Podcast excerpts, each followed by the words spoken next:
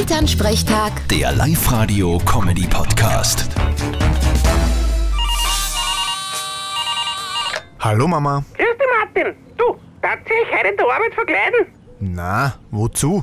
Sieht ja keiner im Radio. Ja, eh, aber zwingen der Gaudi. Ich habe ja nicht einmal ein Kostüm. Doch, du hast ja da den schwarzen Helm mit dem Umhang von dem Star Trek was irgendwas. Erstens heißt es Star Wars und zweitens ist es kein Kostüm, sondern eine Darth Vader Uniform.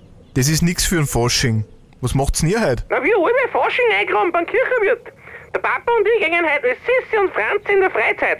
Was meinst du damit? Naja, halt nicht im Kaisergewand, sondern eher in der Jagerkluft und ich im Jogginganzug. Ah ja, wissen wir eh alle, dass die Sissi privat immer einen Jogginganzug angehabt hat. Am besten wünscht sich dann vom DJ nur ein Lied von der Haus- und Hofband der ehemaligen Kaiserin. Wie heißt denn die?